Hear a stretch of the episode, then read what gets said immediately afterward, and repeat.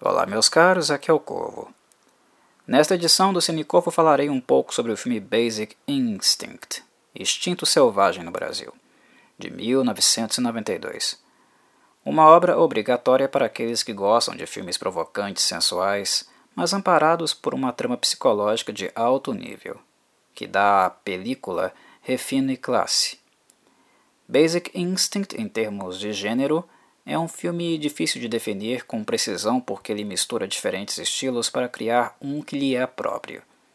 Não é algo raro ou impossível encontrar um filme com as características utilizadas por Basic Instinct.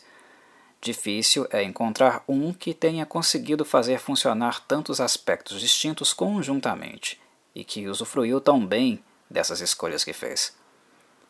Tecnicamente falando, o filme pode ser caracterizado enquanto um neo-noir mas com uma ênfase erótica muito grande, a ponto de ser um filme picante, inclusive com ótima fotografia em tais cenas, artisticamente muito satisfatórias.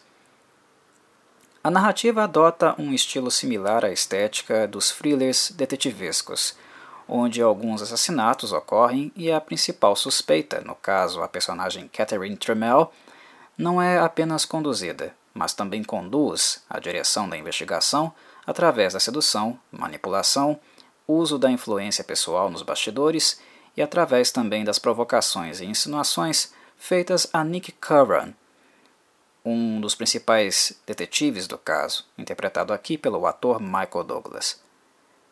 Basic Instinct tem, na sua premissa, uma necessidade constante de atividade, e isto é algo que vocês encontrarão sem dúvida aqui, nos personagens principais. Pouca ou nenhuma passividade. Eles são atores constantes e bem hum, intensos. É um jogo mental, erótico e que envolve excessos e muitos riscos, principalmente para aqueles que não são o psicopata da história. Esta característica dá ao filme contornos psicológicos bem marcantes, onde os nervos e o tono sexual dos envolvidos estão sempre muito aflorados. Particularmente, eu jamais vi outro filme com a mesma precisão de Basic Instinct, quando o assunto é unir o neo-noir com eroticidade em uma trama psicológica. Há algo neste filme e na personagem Catherine Trammell difícil de replicar. O roteirista Joe Esterhas fez um trabalho excepcional ao escrever um texto bastante envolvente, onde, mesmo que tudo esteja na cara e os envolvidos não fazem muita questão de esconder seu nível de envolvimento no caso, ele ainda te mantém curioso para descobrir as consequências da audácia dessas pessoas. O roteiro recebeu muitas críticas em termos de desenvolvimento de personagem, mas as quais eu acredito que sejam demasiadamente excessivas, porque não há muito o que desenvolver neste quesito na realidade. As cartas estão na mesa e a questão em jogo não é necessariamente uma descoberta, mas sim a comprovação de um delito ou o envolvimento no mesmo. O assassinato de um rockstar aposentado no caso. É uma trama que não desenvolve tanto assim os personagens, mas que apenas aponta para uma tendência que eles possuem de esticar cada vez mais os seus limites, se testar cada vez mais e não temer as consequências dos seus atos.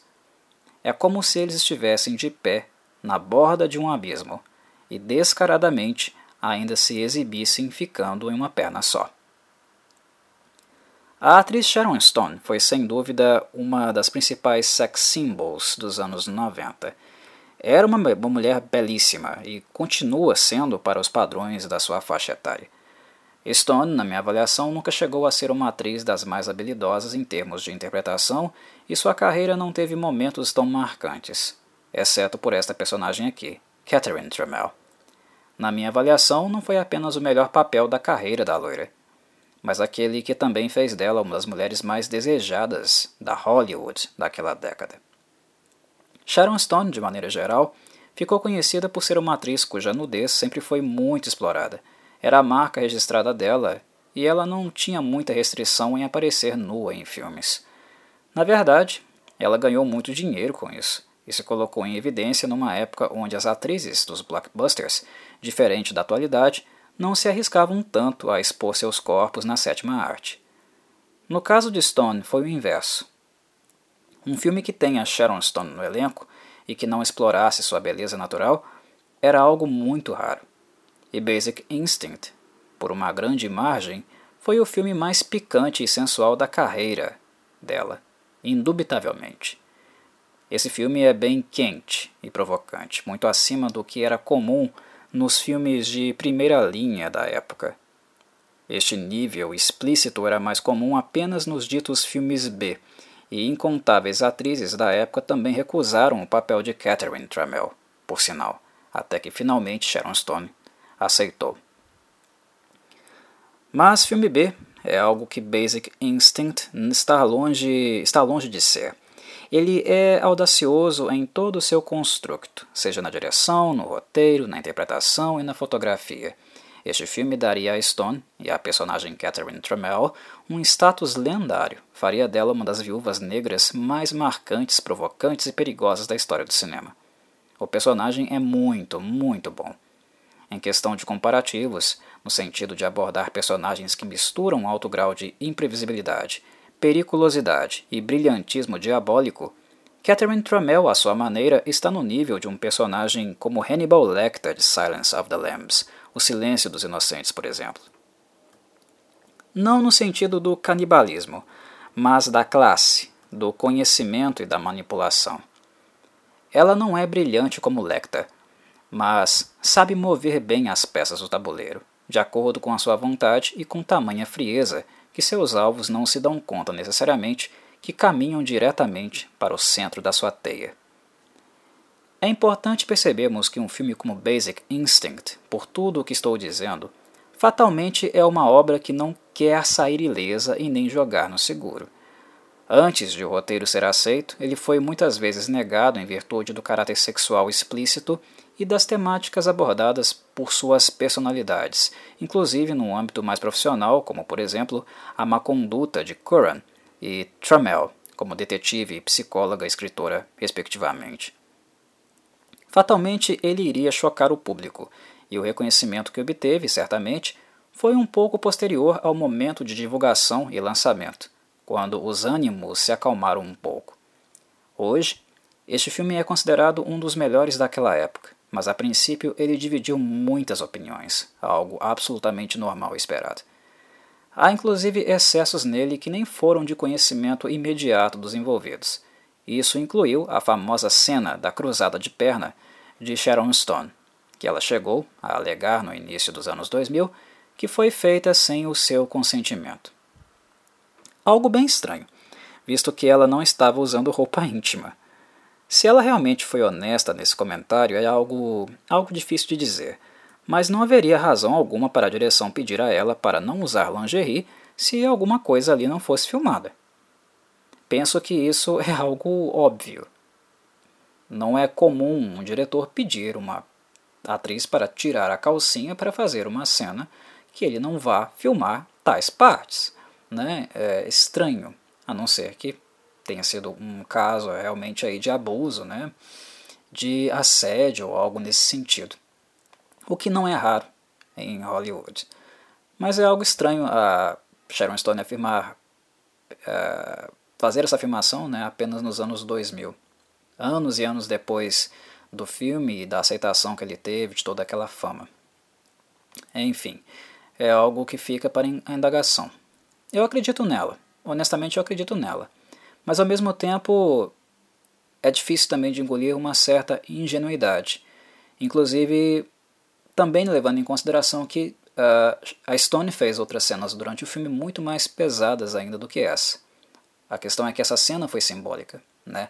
E teve um certo enfoque muito uh, grande na, nas partes íntimas dela, digamos assim, né? É realmente algo muito, muito explícito, muito uh, picante. Enfim, a cena, proporcionalmente, ela é chocante, ultrajante e eu diria até de mau gosto, visto que se trata de uma mulher sozinha numa sala repleta de detetives homens.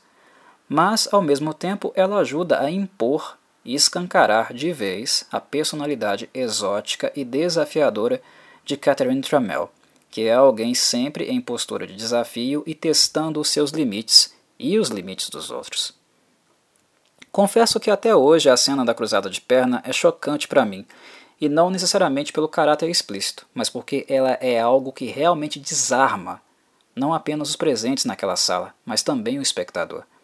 A expressão no rosto de Trammell, seu olhar desafiador e a maneira como ela se impõe no ambiente inverte brilhantemente o sentimento de intimidação que supostamente seria causado por aquele bando de machos dentro da sala.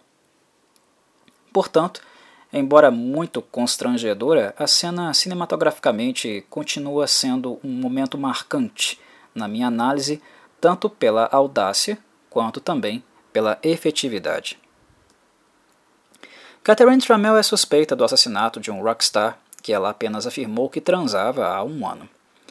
Ele não era um namorado ou alguém que ela estava envolvida emocionalmente. Ela apenas gostava de ir para a cama com o sujeito. É assim que ela se refere a ele quando foi interrogada sobre o seu assassinato brutal com um picador de gelo. E isso porque eu não estou usando os mesmos termos que ela utilizou com a mais absoluta naturalidade. E este é o ponto onde reside certa assertividade com a forma que Trammell foi concebida e retratada. O roteiro consegue pegar o ponto central acerca dos sujeitos cuja estrutura psíquica tem um acento mais preponderante das características perverso-polimorfas. O mecanismo de censura dessas pessoas não é o recalque, elas não são neuróticas. Não é este o caso de Trammell. Ela, na verdade, é alguém onde nenhum mecanismo de censura atua ou é capaz de barrar os seus desejos, inclusive se quer impor a ela qualquer sentimento de constrangimento ou culpa. Quando nós pensamos na estrutura psíquica e clínica da perversidade e das características inerentes a ela, nós não falamos de personagens como Michael Myers ou Jason Voorhees. Eles estão longe da realidade do modus operandi e do comportamento de uma pessoa que é capaz de fazer absolutamente qualquer coisa, sem o mínimo resquício de culpa. Personalidades como Trammell ocupam cargos de alta influência, posições de poder onde elas são as pessoas com um suposto saber, posições que as deixam frequentemente enfadadas a ponto de testarem a si mesmas e seus limites, até onde elas são capazes de ir sem sofrer consequências em virtude de seus atos. Elas jogam consigo e com os outros visto que não perpassa em sua mentalidade qualquer preocupação mínima com a integridade alheia. A ordem do dia é a ordem do próprio desejo, que não encontra mecanismos internos de censura capazes de impedi-lo, e normalmente também não encontram externos, visto o poder, influências, frieza e sagacidade dessas pessoas que maquinam e realizam seus planos de forma precisa e estratégica, o suficiente para saírem impunes são literalmente as pessoas mais imprevisíveis e perigosas que caminham entre nós. E elas não estão na periferia, nos guetos ou encarceradas. Comumente estão vestidas com jalecos, terno a rigor ou toga. Pode ser uma psicóloga, uma psicóloga como Tramel, um juiz, um médico cirurgião ou um político, capazes de coisas as quais mal podemos imaginar ou cogitar, ou simplesmente desconfiar são os demônios mais difíceis de pegar e aqueles que, na maioria das vezes, nem nos damos conta que são um perigo real. Catherine Trammell se encaixa perfeitamente nessas características. Ela joga, ousa, apenas para ver até onde ela pode chegar. Psicóloga de formação, ela é órfã devido a um acidente suspeito com os pais, o qual a deixou milionário. Catherine Trammell não tem necessidades materiais que possam deixá-la minimamente preocupada com alguma coisa, o que também evita que ela sinta excitação por qualquer coisa que seja, e é algo que, portanto, a coloca em estado de procura, de desafio. Procura por aventuras sexuais, por transgressões que ela comete e leva outras pessoas a cometer por ela, visto o estado obcecado que essas pessoas ficam por ela. Homens e mulheres, igualmente Trammell não tem preferência, atrai e experimenta com pessoas de todos os gêneros. O que realmente a estimula é o quanto uma pessoa pode se configurar em um desafio realmente perigoso para ela, e não necessariamente não necessariamente o gênero da pessoa em questão é o que importa para ela, e sim esse desafio. Né? E isso também é algo que vai desencadear, em Basic Instinct, cenas homo e heteronormativas em vários momentos. A película contém uma beleza fotográfica muito marcante e explora cirurgicamente vários cenários da belíssima cidade de São Francisco. Isso sempre acompanhado por uma ambientação sonora feita pelo lendário Jerry Goldsmith, que, para variar, conseguiu outra nomeação ao Oscar em virtude do trabalho. Goldsmith avalia que esta foi a trilha sonora mais difícil que ele escreveu na carreira, e honestamente penso que o trabalho dele não foi realmente fácil, pois o filme trabalha com variações de humor e imprevisibilidade para contrastar, constantemente com a personalidade de Trammell. Deve ter sido necessário muito brainstorming do compositor para encontrar o que seria mais adequado para retratar as nuances eróticas, misteriosas e tensas de Basic Instinct, um filme de personagens e estrutura nada ortodoxa.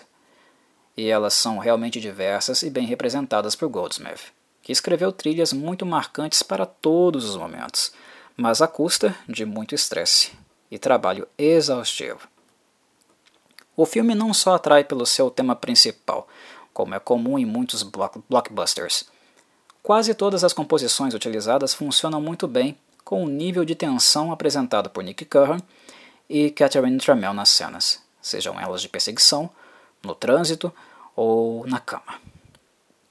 A relação entre os dois personagens, por sinal, acaba ajudando um pouco a dar o tônus do musical, visto o grau de inflamação que ela atinge. A trama fica cada vez mais e mais intensa, porque é assim que Trammell gosta de jogar, e escolhe Nick Curran, justamente porque ele é alguém conhecido por não se conter. É um detetive com histórico de abuso de substâncias e que não hesita muito em puxar o gatilho, tendo inclusive a morte de inocentes no seu currículo. Trammell encontrou na literatura uma fonte não apenas para esboçar o tipo de fantasias que ela gostaria de viver, colocando à prova se conseguiria sobreviver a elas, mas o fez também de forma a, no ato consumado, caso este implicasse em consequências criminosas, que ela pudesse usar as obras como álibi. O passado dela é repleto de romances literários que representam mortes muito semelhantes a de pessoas próximas ou que tiveram alguma relação com, a, com ela em vida. Mas as investigações nunca apontaram para algo conclusivo que pudesse efetivamente incriminá-la. E sabemos disso desde o princípio do filme, já no comecinho, e é algo que justamente eleva a atenção por ficar claro que ela não é uma mulher qualquer e que pode certamente representar um risco muito grande. E Curran é alertado sobre isso diversas vezes, mas Trammell é brilhante, maligna e brilhante. A questão é se dessa vez, ao lidar com alguém explosivo como Curran, ela realmente conseguirá vencer na trama mental que ela imaginou para o seu novo livro. E é isso que dá o tempero para Basic Instinct, essa temperatura elevando cada vez mais e chegando no clímax onde fatalmente ela irá explodir. Como explode?